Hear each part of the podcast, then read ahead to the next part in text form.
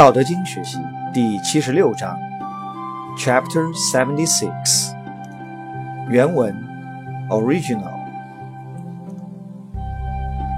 人之生也柔弱，其死也坚强。万木草木之生也柔脆，其死也枯槁。故坚强者死之徒，柔弱者生之徒。是以兵强则不胜，木强则兵。强大处下，柔弱处上。现代汉语译文：Mandarin。人活着的时候，身体是柔软的；死了以后，就变得僵硬。草木活着的时候，形质是柔脆的；死了以后，形质立刻转为干硬枯萎了。所以说，凡是坚强的东西都是属于死亡类型的；凡是柔弱的东西都是属于生存类型。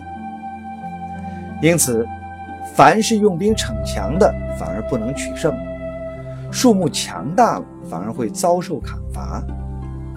凡是强大自夸、一心想要高居人上的人，结果必被厌弃，反居人下；而那些柔软自守的人，最后终必受人推戴，反居人上。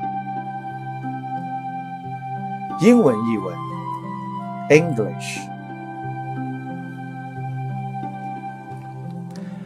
When man is born, he is tender and weak. At death, he is hard and stiff. When the things and plants are alive, they are soft and supple. When they are dead, they are brittle and dry. Therefore, hardness and stiffness are the companions of death, and softness and gentleness are the companions of life.